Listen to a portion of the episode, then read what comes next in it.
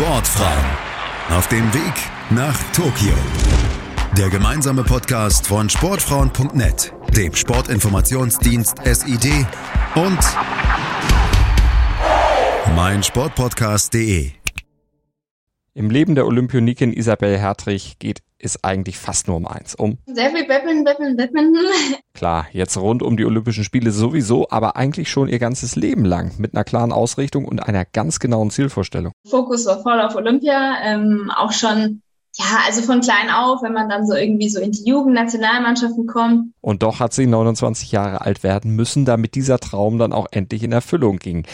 Und nun kann sie das Abenteuer Olympia angehen in einer Mannschaft voller Ersttäter. Die jungen Wilden, okay, ich bin die Älteste, aber der Rest ist noch jung und wild. ähm, ja, bin ich ganz, ganz gespannt, wie es wird, weil es für uns alle irgendwie so eine erste Erfahrung eben mit Olympia ist und ähm, ja, mit Sicherheit auch eine sehr besondere und eine stressige, denn bis es unumstößlich feststand, dass sie bei Olympia auch wirklich dabei sein würde, gab es dann doch einige Klippen zu umschiffen. Von daher macht dem Team jetzt die Aussicht auf Olympia auch gar keinen Stress. Wir haben schon viele stressige Situationen zusammen gemeistert, von daher habe ich da jetzt vor Tokio auch, auch keine Angst oder keine Bedenken. Hallo, mein Name ist Malte Asmus. Ich begrüße euch zur letzten Folge der Sportfrauen auf dem Weg nach Tokio, dem gemeinsamen Podcast vom Sportinformationsdienst SID, sportfrauen.net und mein Sportpodcast.de. Und in dieser Ausgabe widmen wir uns der deutschen Badmintonspielerin Isabel Hertrich, die mit 29 Jahren ihr großes Ziel verwirklicht hat und vor ihrem Olympiadebüt steht. Der sportliche Höhepunkt ihres bisherigen Lebens, das vor allem nochmal woraus bestand? Sehr viel Badminton, Badminton, Badminton. So beschreibt sie selbst. Und dieses Badmintonleben, das begann schon recht früh. Meine Eltern spielen beide auch Badminton. Das heißt, ich war eigentlich von klein auf schon in, in vielen Badmintonhallen mit, mit dabei. Ähm, und ja, dann kriegt man natürlich auch irgendwann den Schläger in die Hand. Am Anfang noch den Luftballon, irgendwann den, den Federball. Ähm, genau, bin dann mit neun Jahren, glaube ich, in mein erstes Vereinstraining gegangen, habe parallel aber auch noch Handball gemacht und Tanzen und ja, dann war irgendwann Handball und Badminton das Training am gleichen Nachmittag, da musste ich mich so ein bisschen entscheiden sozusagen und ja, habe mich für Badminton entschieden. Ich glaube auch, weil meine große Schwester auch mit im Training war und ja, habe es bisher nicht bereut, die Entscheidung. Die Erfolge von Isabel Hertrich, die können sich sehen lassen. 2007 wurde sie deutsche U15 Vizemeisterin im Doppel. Das war ihr Startschuss sozusagen. Es folgten weitere Doppelmedaillen und 2010 und 2011 im gemischten Doppel sowohl WM als auch EM-Bronze bei den Junioren. Und 2012 wurde sie dann Mannschaftseuropameisterin bei den Erwachsenen und vor allem ist sie seit einigen Jahren dann sehr erfolgreich auch an der Seite ihres Mixpartners Mark Lampsfuß, mit dem sie auch bei Olympia übrigens an den Start geht. Marc und ich haben zusammen äh, jetzt zwei EM-Medaillen, zweimal Bronze bei der Europameisterschaft. Das ist äh, ja schon auf jeden Fall ein Highlight. Wir haben letztes Jahr ähm, die Denmark Open gewonnen. Das ist jetzt immer schwierig einzuordnen, aber es ist ein bisschen wie ein Grand Slam beim Tennis, vielleicht ein bisschen kleiner, aber schon ein Riesenturnier, dass wir da gewinnen konnten. Das ist auf jeden Fall, ja, sich da in der Siegerliste einzutragen, ist irgendwie ganz cool.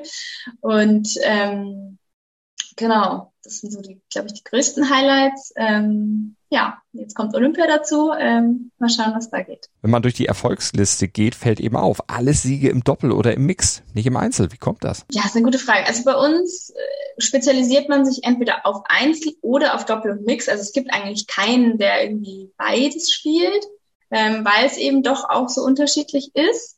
Ähm, ja, im Einzel muss man halt ein größeres Feld irgendwie eben alleine abdecken. Im Doppel versucht man eigentlich auch irgendwie immer so zu spielen, dass der Partner eine gute Position hat. Also es ist ja vielleicht taktisch ein bisschen anspruchsvoller, einfach weil man sich selbst gut koordinieren muss, ähm, aber eben auch äh, drüben die Lücken irgendwie besser finden muss.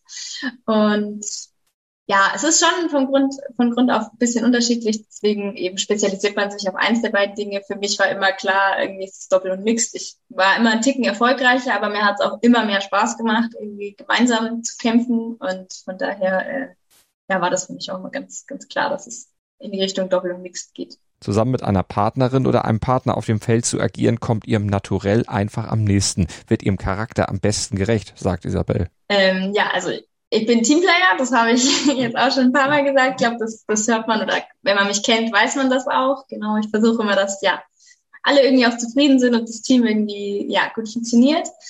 Ähm, ich bin sehr perfektionistisch, ja. Also ich bin selten zufrieden, was mich, glaube ich, auch so weit gebracht hat, wie ich eben bin. Was manchmal auch nicht ganz einfach ist, auch für die drum, für die Leute drumherum, glaube ich.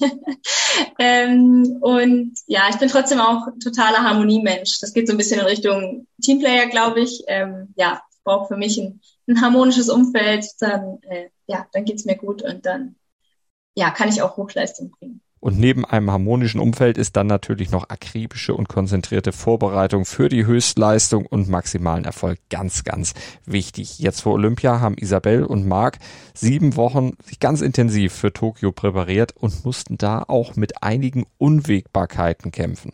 Ausgefallenen Turnieren zum Beispiel oder positiven Corona-Tests und einigen Startabsagen.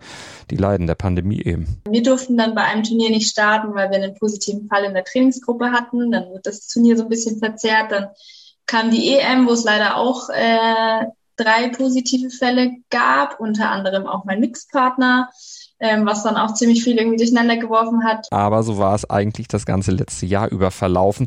Der Qualifikationsprozess für Tokio hatte sich dadurch ziemlich verzögert und auch verkompliziert. Also unsere Olympia-Quali geht immer über zwölf Monate. Also theoretisch haben wir im Mai 2019 angefangen und sollten Ende April 2020 fertig sein. Gut, dann kam Corona ähm, und ja, dann war irgendwann wurde dann festgelegt, dass quasi die Turniere, die ab Mitte März noch gefehlt haben, dass nur die auch noch nachgeholt werden und der Rest so bestehen bleibt.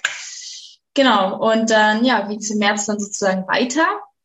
Ähm, und ja, es war aber immer noch irgendwie relativ chaotisch. Ähm, Im Endeffekt haben wir uns dann oder stand dann die Qualifikation fest, weil hinten raus auch noch ähm, zwei Turniere ausgefallen sind. Also es war irgendwie ja schon ein bisschen chaotisch.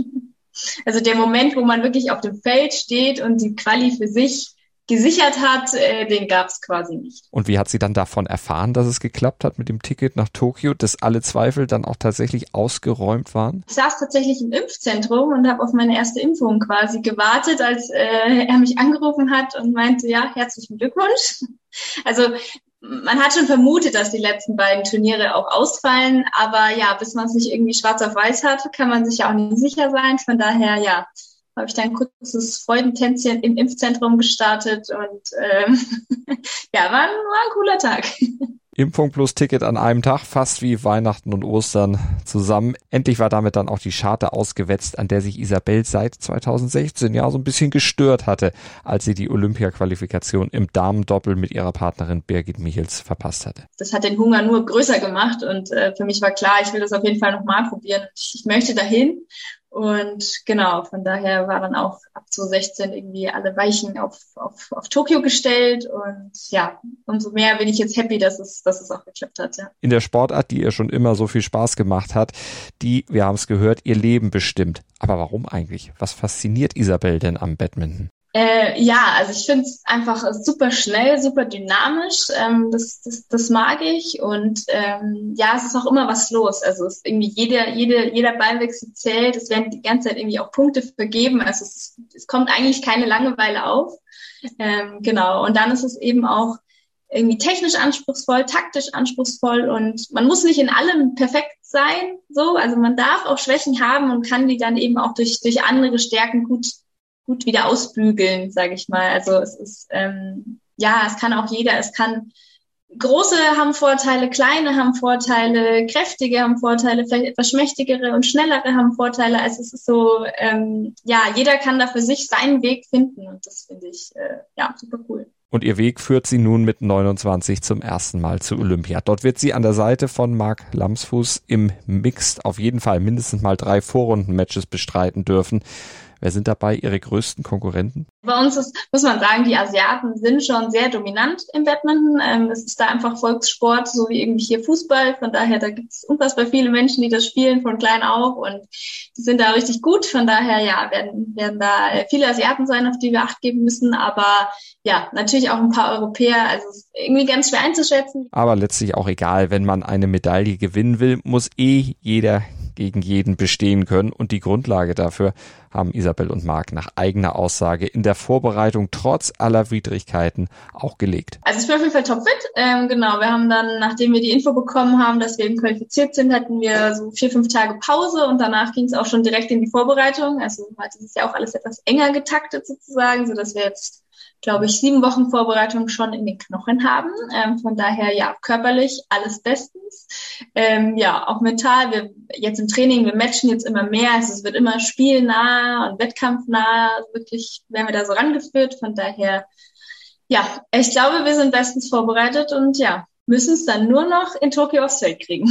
Und was hat sich das Duo jetzt genau vorgenommen? Ich glaube aber trotzdem, dass wir an, an einem guten Tag oder auch in der guten Woche besser gesagt ähm, viele schlagen können. Und ja, wir schielen schon auf die Medaille, aber es wäre eher eine Überraschung. Und wie gehen die beiden es an, für diese Überraschung dann zu sorgen? Haben sie sich da spezielle Abläufe zurechtgelegt, was Besonderes geplant, um den besonderen Anforderungen dieses Events auch gerecht zu werden?